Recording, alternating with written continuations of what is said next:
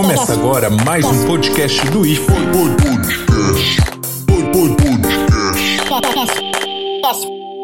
Bom dia, boa tarde, boa noite. Bianca aqui falando no podcast do IFE. Hoje é o nosso último episódio da temporada e nesse episódio a gente vai falar com cinco estudantes do campus ou ex-estudantes que fizeram e passaram pela experiência de intercâmbio. Então, pessoal, gostaria que vocês se apresentassem. Vocês podem falar nome, o curso que vocês fazem, fizeram, né? E aí a gente segue a conversa sobre como é que foi essa experiência de intercâmbio para vocês. A gente tem algum voluntário aí? Boa noite, tudo bem? Eu sou o Rafael, cursei Engenharia Mecânica no IFSUL e participei do programa Braftec de 2015 a 2016 onde eu estudei no IFMA, atual Sigma Clermont, na Poli Sistemas Industriais e Logística. Bom dia, boa tarde, boa noite, pessoal. Meu nome é Rômulo, é, engenharia mecânica também. Eu fiz meu intercâmbio na França, na cidade de Clermont-Ferrand também, na Sigma Clermont, que seria a antiga IFMA, que o Rafael comenta agora, eu fiz um polo de máquinas, mecanismos e sistemas e fiz uma especialização lá voltada para fabricação. É, trabalho atualmente na indústria, sou parte mais comercial e vamos compartilhar um pouco da, da, experiência. Bom dia, boa tarde, boa noite a todos. É, eu sou o Victor e eu entrei no IFSU em 2016, no curso de Engenharia Mecânica, e em 2019 eu fiz parte do, do programa de intercâmbio junto com o Henrique, que está aqui também. Fomos nós dois para a França, em Clermont-Ferrand também, na Sigma Clermont. E o polo que eu escolhi lá foi Máquinas, Mecanismos e Sistemas. Bom, dia, então, boa tarde boa noite. Eu sou o Arison. Eu também fui para Clermont-Ferrand, na Sigma, e fiz também o polo de mecani Máquinas, Mecanismos e Sistemas, e no IFSU fazer Engenharia Mecânica. Eu voltei já para o Brasil e concluí o curso em 2019 e agora estou fazendo um mestrado em engenharia mecânica, na especialização em engenharia de energia. Então, eu sou o Henrique, eu fiz uh, o intercâmbio né, junto com o Vitor, como ele já falou, entre em 2019 até voltei em 2021.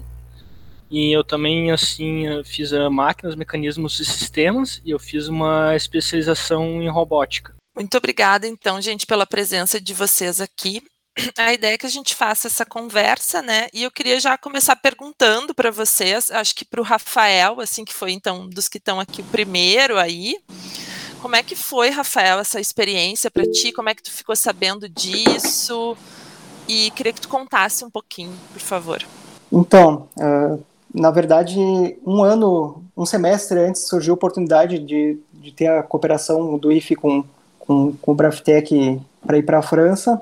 Porém, naquele momento eu não me enquadrava no, no padrão porque eu não tinha nota do Enem. Não fazia muito. Eu, eu fiz o Enem em 2009 e ainda não, não era o padrão atual do Enem. Então eu, eu aguardei um, um, semestre e abriu de novo as inscrições e foi aí, a partir daí que eu comecei a fazer o processo para entrar no Braftech. Naquele momento era um momento de muitas incertezas, mas deu tudo certo. E para os demais, como é que foi decidir né, esse processo? Teve uma concorrência, não teve? Queria que vocês contassem um pouquinho. Eu ouvi falar do, do programa né, nas aulas né, do, do IFSU, da, da engenharia.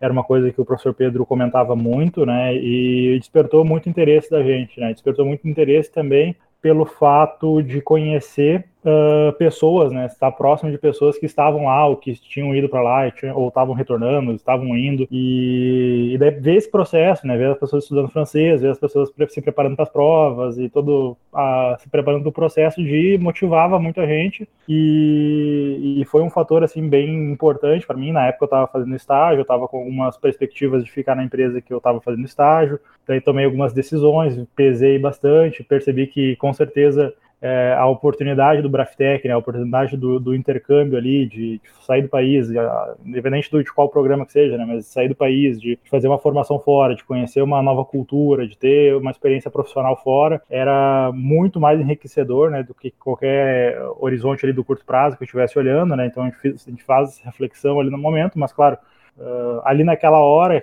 antes de tu viver tudo isso, tu não tem noção de tudo que tá para acontecer, né? Então, é, foi uma escolha difícil, digamos assim, mas se mostrou ao longo do tempo, eu acho que todo mundo concorda comigo, que é muito acertada, né? A gente fazer essa experiência, ter essa, essa troca realmente, né, que é o intercâmbio. Falando um pouco da minha experiência também, foi muito o professor Pedro aí, o professor Lorini da URGS puxaram bastante o nível para a gente tentar conseguir naquele momento que, como era a primeira turma, não tinham muitas expectativas ainda, a gente tinha as vagas, mas não sabia. E o IFE, alguns semestres antes, também começou a disponibilizar curso de francês com professoras francesas. Eu não sei se continua ainda essas aulas de francês no IFE? Quando eu estava nos primeiros semestres, tinha, tinha aulas de francês, até fui em algumas, e, e daí tem até uma, uma história legal para contar sobre, sobre essa preparação do francês, né, que... Uh, enfim, nesse, nesse meio nesse processo ali de, de se preparar para a prova e tal, é, a gente não tinha muita, muita noção de, do idioma francês, né? Porque não é um idioma habitual para ninguém, como é o inglês, que a gente está acostumado a estudar em livro, em filmes e músicas, né? Como no inglês. E poxa, a gente vai ter que se preparar agora para uma prova de proficiência para poder estar tá apto a, a concorrer, né? E, e nessa de começar a estudar, a gente começou meio que por conta. Eu falo a gente porque eu estava muito próximo da Jennifer, que ela não pôde estar aqui hoje, né? Eu estou falando a gente porque ela viveu basicamente isso tudo que eu estou falando aqui. E a gente estava lá nessas de, de, estudar e tal, e não estava dando não, não tava dando a batida certa, né? Eu me lembro que a gente conversou com o Pedro, acho que em dezembro, e a, e a prova a gente tinha que estar fazendo em março, assim, tipo assim, era um, um espaço de tempo super curto, assim, para se preparar para fazer a proficiência. E daí a gente, bom, a gente tem que arranjar um professor. E, putz, professor particular é super caro, né? Tipo, imagina, tu conta ainda mais francês. E daí tinha essas aulas, tinha essas aulas do IF já, então para auxiliar, mas a gente teve uma, um presente aí do céu, que foi o Edrice, que era um imigrante do Haiti, que ele era professor lá na ele era professor no Haiti, ele veio para cá como refugiado, se instalou em Novo Hamburgo e, e, gente, e, ele dava aulas na prefeitura de Novo Hamburgo de graça, como uma, uma maneira de de agradecer a, o acolhimento, assim. Então ele, ele tinha proposto já para a prefeitura de Novo Hamburgo ir lá dar aulas. A minha sogra fazia essas aulas, comentou com a gente, a gente entrou em contato com ele e a gente fez uma parceria então para ele nos dar aula de, de, francês. Então foi um negócio, uma, uma história que eu gosto de contar sempre, porque antes do intercâmbio eu já estava meio que vivendo um intercâmbio com o Edrice, né? Daí dele aqui e da, das experiências que ele estava tendo aqui, que não, nem sempre eram positivas, né? Mas ele era, foi uma pessoa super ímpar que, que durante o processo também ajudou a motivar bastante. Eu fiquei curiosa para. Harrison, pode falar. Bom, podia ser depois. É... Eu fui, na, eu era colega do Rude, que foi junto com o Rafael lá no início, e daí não, não era certo, assim, né, que eles iam para a gente começar a estudar, mas assim, eu comecei a estudar francês por conta, em casa mesmo, antes de, de ter o francês mesmo no IFSU, né, Daí eu lembro que os, os guris lá, o Rui e o Rafael, começaram a fazer na, na primeira turma que teve de francês, se eu não me engano. Eu peguei na segunda já, eu tava meio devagar ainda. Daí quando eles foram mesmo, eu comecei a estudar, né, de fato. No total, deu quase dois anos estudando francês, assim, de preparo para fazer as provas e ir para lá, né. E daí eu lembro que quando o Rude foi, assim, que, que ele era meu colega, né, a gente fazia umas cadeiras juntos, daí é que caiu a ficha, né, cara, verdade, assim, que ninguém nunca tinha feito antes, né. E daí eu me preparei assim, e consegui depois logo no edital. No, no, início até tinha bastante vaga, né? Todo mundo ficou bem feliz com a situação, mas também tinha bastante candidato. E no final acabou tendo um, uns problemas de financiamento, né? Houve, infelizmente, um, uns cortes de vaga e teve colegas que queriam ir e não conseguiram. Mas foi muito, foi muito bom, né? Muito importante ter, ter conseguido essa oportunidade. O nosso tempo para estudar na, na primeira turma, acho que foi muito pequeno, a gente tinha três meses para fazer a proficiência. Então, gente, além da gente fazer o curso de francês, a gente fazia aula particular e aula com a professora de francês nas horas vagas também. Foi bem desafiador essa questão. Porém, é, a gente também, na, na época de 2015, o Braftec proporcionava para alguns alunos que não tinham ainda o B2 fazer um mês de curso de francês na França. Então, eu tive uma experiência de morar em Vichy, na cidade de Vichy, estudar no Cavilan, que é uma escola de línguas, e morar numa família, fazer um intercâmbio com uma família francesa. Então a gente morava com a família e, e durante o dia na aula de francês. Que legal. Eu queria saber se vocês já tinham ido para o exterior, assim, já tinham tido essa oportunidade de viver no exterior.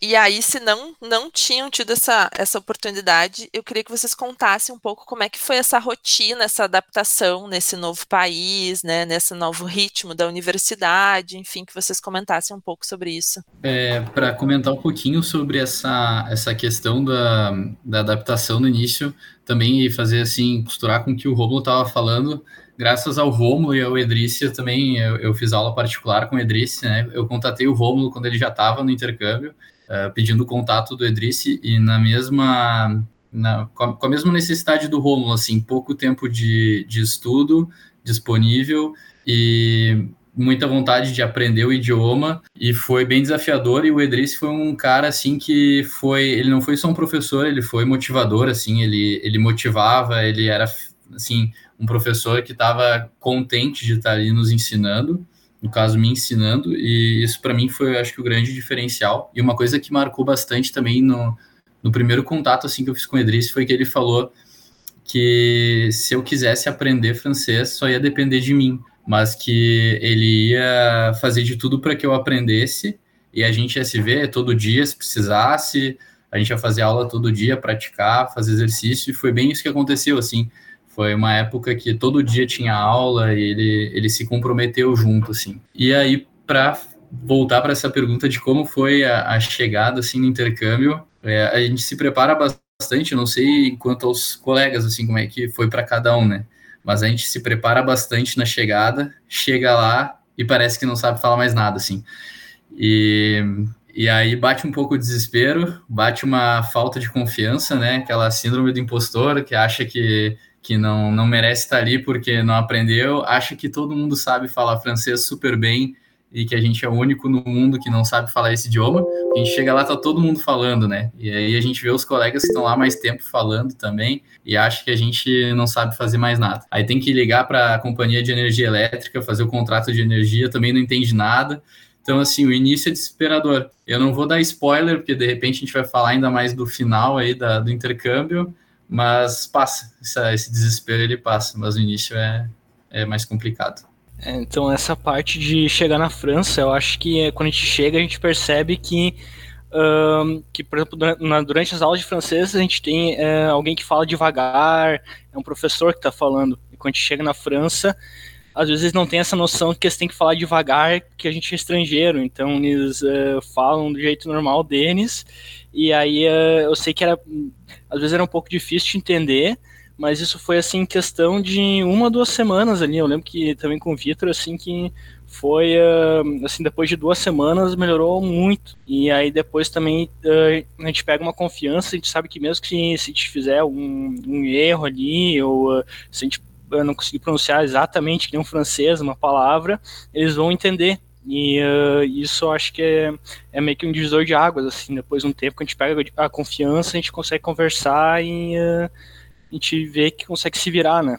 É, a, questão, né, do, do chega lá achando que sabe e, e depois vê que na verdade não sabe muito é, é o primeiro balde de água fria, né? Também depois a gente chega lá, já tá o, as aulas já estão em andamento, né? A gente já chega para o segundo ano deles e já está todo mundo no ritmo que a gente tem que alcançar ainda depois, né? Eles já vieram seguido da, das aulas, lá na França eles já fazem um estágio depois e lá não para, né? Eles não têm, as férias deles é fazer estágio e às vezes sobra uma semana, duas, talvez um mês, se eles conseguirem organizar direitinho, mas a gente chega já com, com, com tudo andando e, e, tem que dar um jeito depois de se virar e ainda por cima aprender o francês, né? Conseguir fazer essa, essa a mais, né, que estava faltando para conseguir acompanhar as aulas.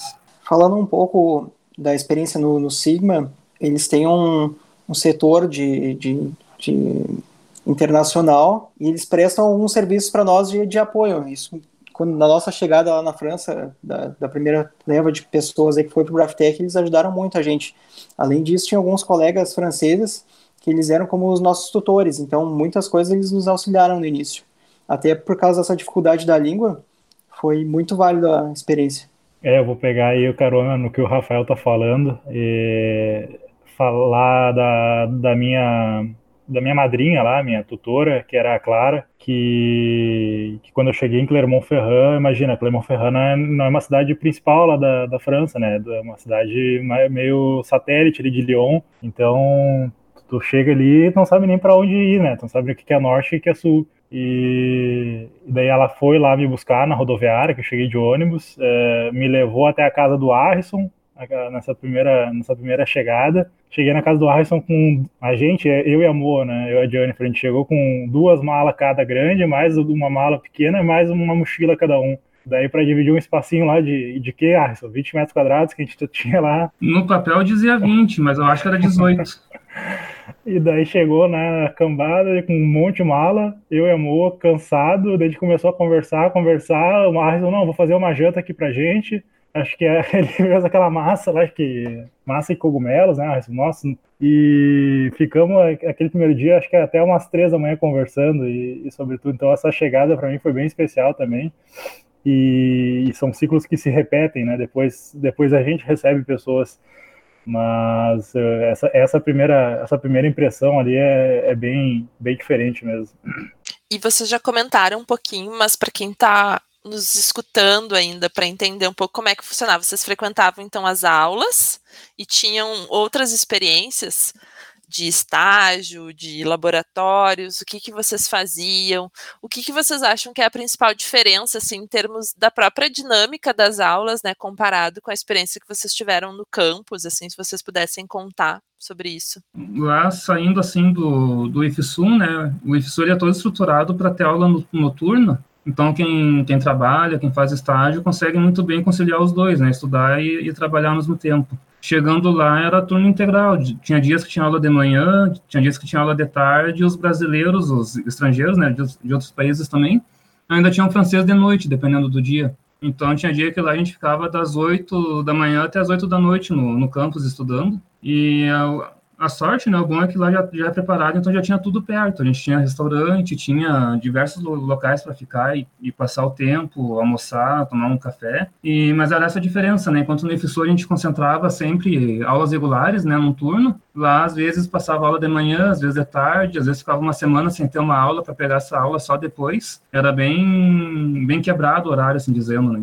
É, sobre também as aulas lá, a dinâmica, assim, acredito que para também continuar essa o que o Arison está falando. É, no IFSU a gente consegue conciliar trabalho e estudo, e o que é uma vantagem competitiva quando a gente chega lá na França para a gente despostular, né? Porque a gente se acostuma daí a falar depois postular, a gente se candidatar para as vagas de estágio, é, porque a gente já tem normalmente uma experiência profissional junto com essa experiência acadêmica. Lá, quando a gente chega no nosso segundo ano, porque a gente entra lá no segundo ano, que seria o equivalente ao nosso quarto ano aqui, já que eles fazem dois anos de preparação e aí fazem três anos finais, que eles chamam de primeiro, segundo e terceiro, a gente entra no segundo, esse quarto ano. A gente entra com essa vantagem, por um lado, mas assim, o ritmo acadêmico lá é muito intenso durante um período, aí depois tem um outro período que é estágio, aí mais um ritmo acadêmico intenso, como o Harrison estava comentando, assim, de aulas muitas vezes nos três turnos, e de, depois de novo estágio. Então, para mim, foi mais desafiador nesse sentido, porque no IF a gente tinha aulas sempre à noite. E quando a gente tem que aceitar que a gente não, não está mais trabalhando e tem que, só, e tem que assim, estudar e, e, passar o dia todo estudando e se organizar de outra maneira, é, as responsabilidades mudam, os prazos mudam, e para mim isso exigiu adaptação, assim, ao mesmo tempo é uma baita experiência, ao meu ver, porque como o curso do IF é noturno, é, a gente tem essa experiência de um curso integral dentro do nosso curso noturno. Então, no fim das contas, mesmo estudando no IF, a gente teve esse lado aí de, de estudar, fazer um turno integral. Então, a gente sabe que esse estranhamento, né, que, que acontece assim no país, quando a gente chega no país, a gente consegue às vezes até se enxergar mais como brasileiro, muitas vezes, né, quando está fora do nosso país, assim, a gente tem é, consegue ver de longe assim, a nossa cultura e consegue também, porque está percebendo a cultura do outro, né? E aquilo que era óbvio antes para a gente passa a ser não óbvio muitas vezes para outras pessoas, né?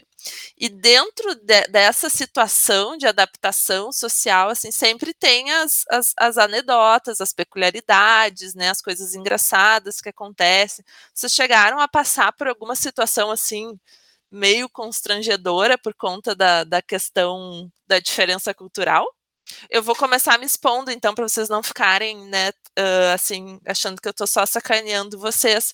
Quando eu tava na Espanha, já tava na Espanha, acho que uns três meses, mais ou menos, e já me achando, assim, que eu tava super falando super bem e tal. E aí eu fui parada na rua por um ativista do Greenpeace, e ele me perguntou alguma coisa, eu falei, e ele me perguntou assim, por que que tu fala que nem o meu avô?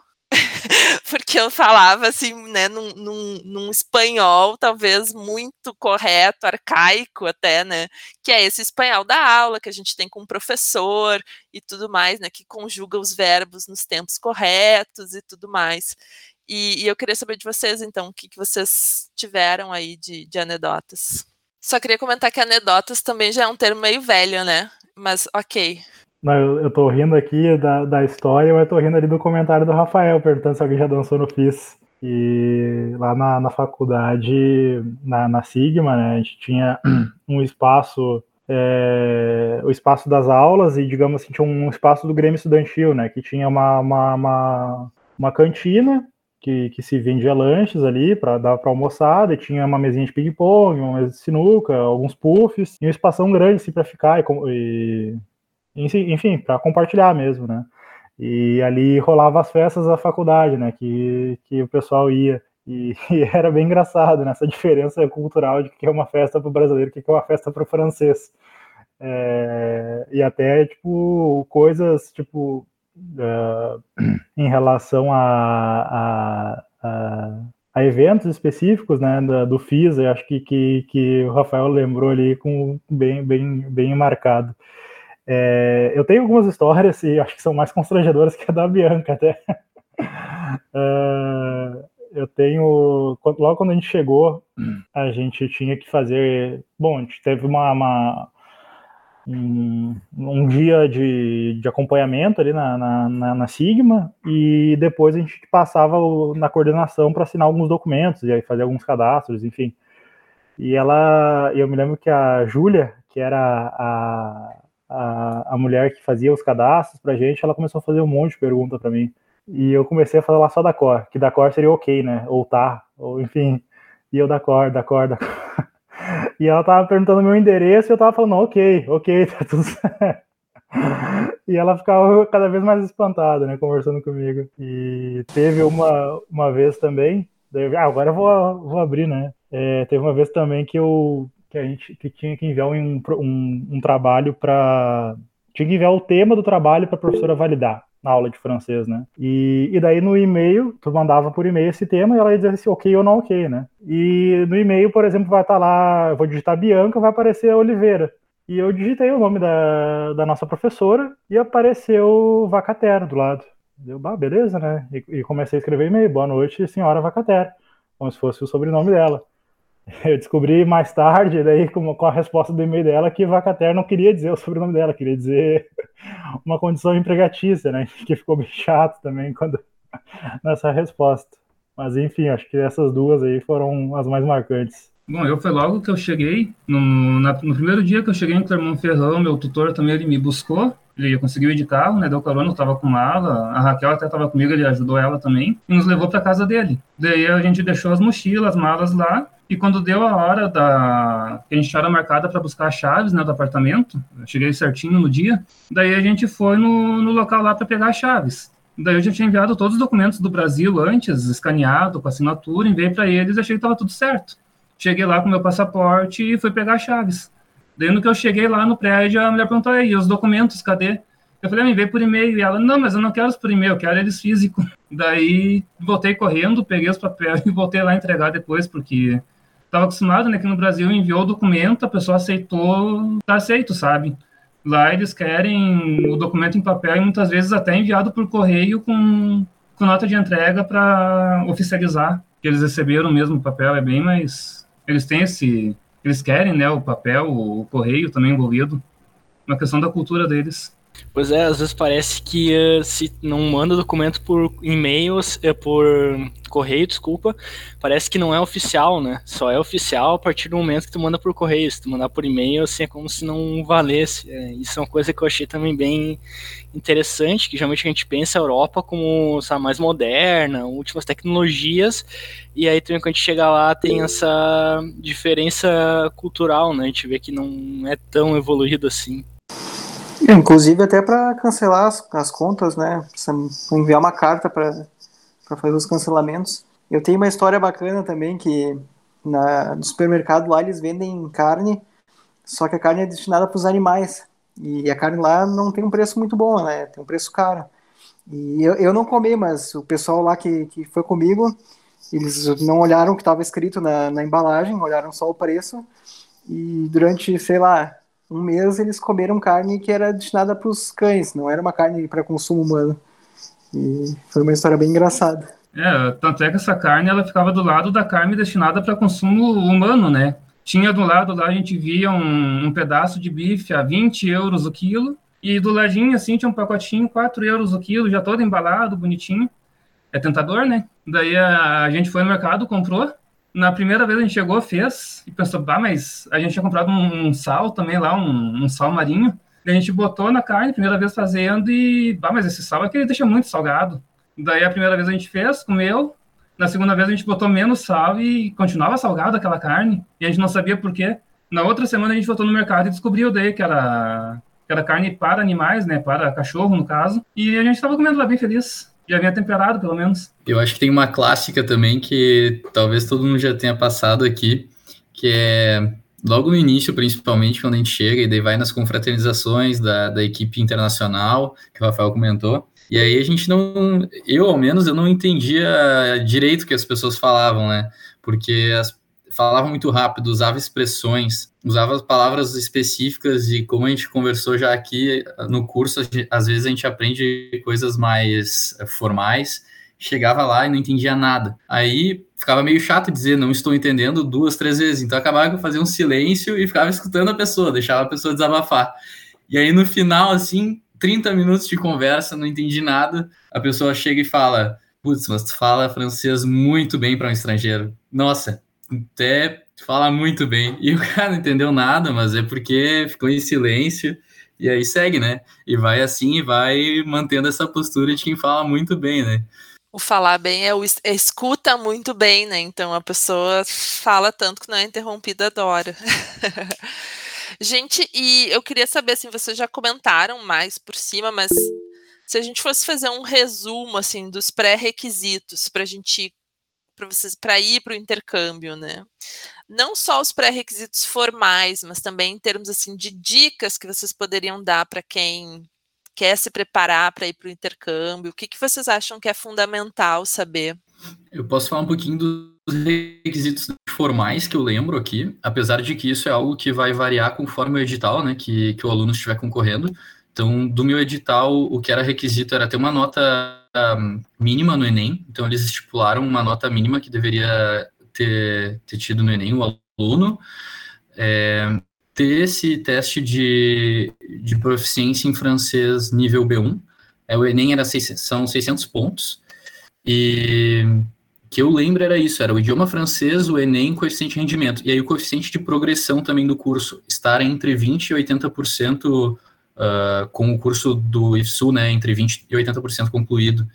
Aí eram esses os requisitos para fazer o processo junto à CAPES também para em relação à bolsa de estudos. Entre 40, desculpa, 40 e 80%. E dicas que vocês gostariam que alguém tivesse dito para vocês antes de vocês embarcarem, assim, que, que, que seriam esses conselhos, digamos assim? Eu acho que tem que se preparar bem para chegar lá falando francês bem, que isso é uma coisa que é essencial, que eu acho que ajuda muito, uh, principalmente se acontecer algum problema na hora da chegada, tu consegue explicar o problema e consegue pedir ajuda. Então eu acho que o quanto antes começar a estudar francês e uh, tentar estudar assim, vamos dizer, continuamente, não uh, estudar muito assim antes de fazer a proficiência, mas fazer, começar estudando assim ao longo sabe, de anos, se for possível, né?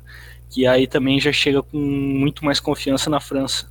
Eu acho que também indo aí, que nem o Henrique falou, né, da, da questão do francês, é, além de estudar, né, que vai ser uma forma de estudar também, né, escutar bastante coisa em francês, escutar podcast, filme, ler, ver filme sempre em francês, tentar com legendado em francês, depois sem legenda, vai ajudar bastante já na preparação. Eu acho que uma preparação, talvez até uh, se preparar psicologicamente, tu vai estar indo para uma realidade totalmente diferente do que está acostumado, né? Então, que nem o Vitor comentou ali, que vai ter uma carga horária de estudo muito maior do que tu está acostumado, que tu vai ter que se dedicar muito, muito mais ali a, a, a, a ter aulas de matérias que são complexas, por exemplo, né? Vai ter robótica, vai ter cálculo, vai ter vibração, que normalmente já são difíceis em português, então tu vai estar tá tendo uma língua estrangeira, então tá consciente disso para não ser um choque, né? Que, que querendo ou não, a gente sabe que, que ali no início assusta muito, quando tu vai lá, senta na, senta na primeira aula de cálculo, o professor começa a explicar um monte de coisa, tu ainda não tá bem afiado no francês, já apavora. Então, acho que uma questão, assim, uma preparação mental, psicológica para o que tá vindo, tá consciente disso também é legal. E daí também indo nessa parte mais, mais soft skills, né? Uh, tá consciente, né, que tu vai estar tá longe da tua família, que tu vai estar tá fazendo novos amigos, né, que tu tá criando novos laços, né, então situações difíceis tu vai, tu tinha normalmente a tua família que te apoiava, né, agora tu vai ter teus amigos ou a tua rede ali de apoio uh, lá do, do, intercâmbio, né, então, por exemplo, no Natal tu vai estar tá longe dos teus pais, da, da tua família, enfim, aniversário, idem. Bom, a gente também tem aqui outras dicas, né, que é dadas pelo professor Pedro, então, Hernandes, que é acompanhar a oferta das bolsas pelo Campus France, os posts do NAI, que é o Núcleo de, de Assuntos Internacionais, e uh, da reitoria também, né, que está sempre divulgando ali as várias possibilidades. Vocês, o, o Rômulo falou dessa questão do, dos amigos, né? E aí eu fiquei pensando em relação a isso, como é que foi para vocês, assim, porque tem pessoas que chegam no exterior e adotam a política do não quero nenhum brasileiro por perto de mim, porque eu quero aprender o idioma, e se eu tiver com um brasileiro, eu vou falar em português e não quero e tem outras pessoas que acabam tendo mais facilidade de se de construir essa rede com outros brasileiros, porque estão passando por essa mesma questão, né, da, da, de ficar longe da família e tudo mais. Como é que foi para vocês? Vocês se encaixam em algum desses casos ou não? Vocês tiveram as duas experiências? É, eu acho que importante é tentar encontrar um equilíbrio, porque eu acho que não adianta chegar lá e se isolar, uh, não querer falar com brasileiros que uh, em algum momento vai ser importante ter brasileiros lá para te apoiar, porque uh, se tiver algum problema, alguma dificuldade, tu vai ter com quem falar, vai ter alguém que é do teu país. Mas também acho que é importante tentar conversar com franceses, né? Pra, já que tá, tá no exterior, então é para ter um contato com a cultura local, né? Com a cultura francesa. Uh, isso é bom também para eu dizer, abrir o espírito, que tu consegue ter contato com ideias novas, é um jeito diferente de ver o mundo, isso que eu acho que é muito importante. E também, além dos franceses, tinha, a gente tem colegas de outras nacionalidades, por exemplo, Honduras, uh, do, de El Salvador, né, na América Central ali, e também uh, alguns da Ásia, né, de lá da Malásia. E aí é legal também conversar com essas pessoas que a gente vê que um, tem uma cultura diferente, que pensa de uma forma diferente. Então, minha dica assim é tentar ter um equilíbrio entre amigos brasileiros e estrangeiros, né? Uma dica também para o pessoal que, que busca fazer o intercâmbio é procurar o Campus France. Tem muita informação lá e várias questões aí de, de passaporte, essas questões aí de visto eles auxiliam muito o pessoal. Queria que vocês explicassem um pouquinho e contassem o que, que é a dupla diplomação que vocês né, têm, como é que funciona isso, qual é a vantagem de ter isso, um pouco para quem não conhece. A gente tem, então, em adição o diploma do IFSUL, que é válido no Brasil, também em todos os países parceiros, a gente tem um diploma que foi expedido pela Sigma Clermont, e que é válido em toda a Europa. É um diploma que abre mais, mais possibilidades, né? Depois de voltar para lá, quem sabe, conseguir... É um currículo diferenciado, né? Até também a questão depois de mestrados ou doutora, doutorados, né, facilita bastante, né, a questão de tu emendar ou tu já fazer até em paralelo lá com a formação, uh, já que tu está fazendo uma graduação, tu está se formando engenheiro na França, né, tu está tá fazendo uma, uma, engenharia que vale no, no na, no, no, território europeu. Então isso também é um, um, ponto aí que agrega bastante o valor. Acho que tu fez, né, Harrison? O duplo diploma? Não, não, o, tu foi o primeiro duplo diplomado da gente e tu fez o mestrado, né? Sim, ó, na França o nosso diploma é equivalente a um master, né? Uhum, uhum. E agora aqui no, no Brasil eu estou fazendo outro mestrado daí. Uhum. Eu também, uma dica assim que eu compartilharia é que lá na França mesmo vão surgir outras oportunidades assim. E vamos dizer, chegar na França é só a primeira oportunidade e depois lá vão existir projetos que a escola propõe e um, uma das oportunidades que a, que a Sigma propõe aos alunos é no último ano de estudos fazer um duplo diploma dentro do duplo diploma, que é junto à Universidade Clermont-Auvergne, que é a universidade também de Clermont-Ferrand. Dentro dessa universidade, fazer algumas cadeiras a mais, então a, hoje são quatro cadeiras a mais que o aluno faz, e aí ter oportunidade de escolher as disciplinas que quer fazer. Então, por exemplo, no meu caso, eu fiz esse duplo diploma também, então a gente recebe o diploma da UCA, e esse diploma ele pode ser, por exemplo, cursado, a gente está estudando máquinas, mecanismos e sistemas. Então, ah, eu quero ter um, um, percurso agora de materiais, eu posso escolher as cadeiras de materiais desse, desse duplo diploma, e isso aí dá uma visibilidade também legal, assim, para, de novo, quem quer buscar também um doutorado, um mestrado, ou para quem simplesmente quer se, espe se especializar em mais de uma área. Então, acho que a dica também para retomar a questão das dicas assim que eu daria é aproveitar e abraçar as oportunidades do intercâmbio sem medo, assim, e com autoconfiança, por mais que muitas vezes a confiança baixe muito quando a gente está lá no intercâmbio, por conta desses esses desafios que a gente já comentou aí. Vai bater momentos de, de, de desconfiança em si, mas eu diria para manter a cabeça erguida, ir para cima, assim, e inclusive as amizades brasileiras servem para isso para a gente olhar para o lado e ver que, que todo mundo passa por essas dificuldades, que a primeira semana é difícil no idioma, na hora da busca do estágio é difícil de escrever a carta de motivação, e aos poucos as coisas vão ficando mais fáceis, assim, mas manter a cabeça erguida, a fé, assim, para realizar todas as atividades aos poucos, assim. Se vocês pudessem, não sei se tem como, mas definir numa frase qual foi o impacto dessa experiência na vida de vocês tanto no nível profissional, mas também pensando no nível pessoal. Como é que vocês, vocês têm, assim, aí já a dimensão disso? Eu não sei se eu consigo botar numa frase, né, mas a, a, a ideia, eu sou meio prolixo, não sei se perceberam, mas a ideia eu acho que a gente não tem noção do, das, de que o que, que uma ação, né, por exemplo, que nem o Vitor falou ali, é ir para a França é a primeira etapa, né, depois vai abrir muitas novas etapas, né, então a gente não tem noção do que, que o leque que abre para a gente, né? E desse leque outros leques que se abrem. Então eu acho que é isso, é a gente tá, dar um passo para trás e ter esse overview geral, né? Que tipo, olha, olha como a vida é dinâmica, né? Olha como as coisas podem acontecer, que como, como as coisas acontecem, né? Coisas que a gente pensou em nunca fazer, tá fazendo. Então é, eu acho que é nesse sentido, assim, né? De, de como uh, uh, a gente não tem visão, assim, né? A gente às vezes está muito bitolado aqui no, no curto prazo e, e, olhando aqui na, muito para frente ali, ou com problema da semana, problema do dia. E se a gente olha no todo, né? Tipo, que, que negócio legal. Tipo, acho que é isso que, que, eu, que eu diria. Bom, da minha parte, eu acho que a visão sistêmica de, de mundo, eu só conhecia o Brasil, algumas partes aí, melhorou muito e também me ajudou bastante a, a conhecer outra cultura, que foi a cultura francesa e, e diversas culturas na Europa, e também valorizar a cultura brasileira, que quando a gente está fora, a gente consegue ver o nosso país de fora também. Isso é uma experiência muito boa. E até estando lá, né, depois que aqui no Brasil a gente reclama muito, né? A gente gosta de reclamar que tem roubalheira, que não sei o que, não sei o que. Mas quando a gente vai para fora, assim, a gente conhece pessoas de outras culturas e parece que todo mundo ama o Brasil.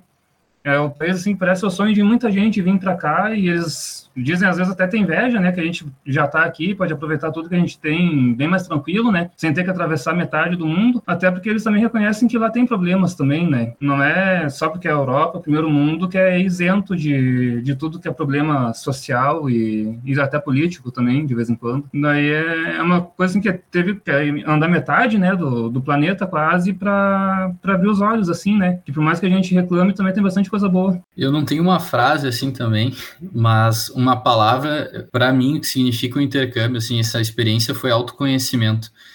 É, profissional, pessoal, e também tem essa questão do país, da gente reconhecer o nosso país de, de outra forma, reconhecer os países estrangeiros de outra forma e ver que a gente tem muitas qualidades no nosso ensino também aqui, é, reconhecer, assim, fazer esse balanço. Eu acho que quando a gente conhece duas coisas distintas, a gente tem mais facilidade de fazer as comparações, os, os balanços, reconhecer as qualidades, os pontos, assim, para melhorar. E para mim foi muito isso e o autoconhecimento, porque diante dessas dificuldades e, e, da saudade de casa que dá, da saudade da família, é, o autoconhecimento ele tá lá para para nos mostrar que, que é uma superação que vai começar internamente, assim, mas que vai refletir depois na maneira como a gente vai se comunicar com as outras pessoas. Então, assim, eu notei que depois do intercâmbio eu melhorei. Daí o Romo falou também, né, de soft skills eu acho que eu lia bastante antes do intercâmbio sobre soft skills, mas assim, o fato de vivenciar essa experiência é, sai da teoria e vai para a prática, assim, vai para porque tu se sentir estrangeiro no local, né, se sentir estranho no local, e aí aprender sobre inclusão, esse tipo de coisa. Para mim foi esse esse autoconhecimento assim essa experiência né, que o intercâmbio trouxe. Gente, queria, queria agradecer muito a participação de vocês. Eu sei que é difícil, né, a gente conseguir juntar tantas pessoas assim durante a semana. Vocês têm umas atividades muito, né, uma agenda também concorrida e com as atividades estudantis profissionais de vocês. Quero agradecer muito ao professor Pedro Hernandes, então, pela intermediação desse encontro. Até mais, gente. Obrigada. Podcast. Podcast.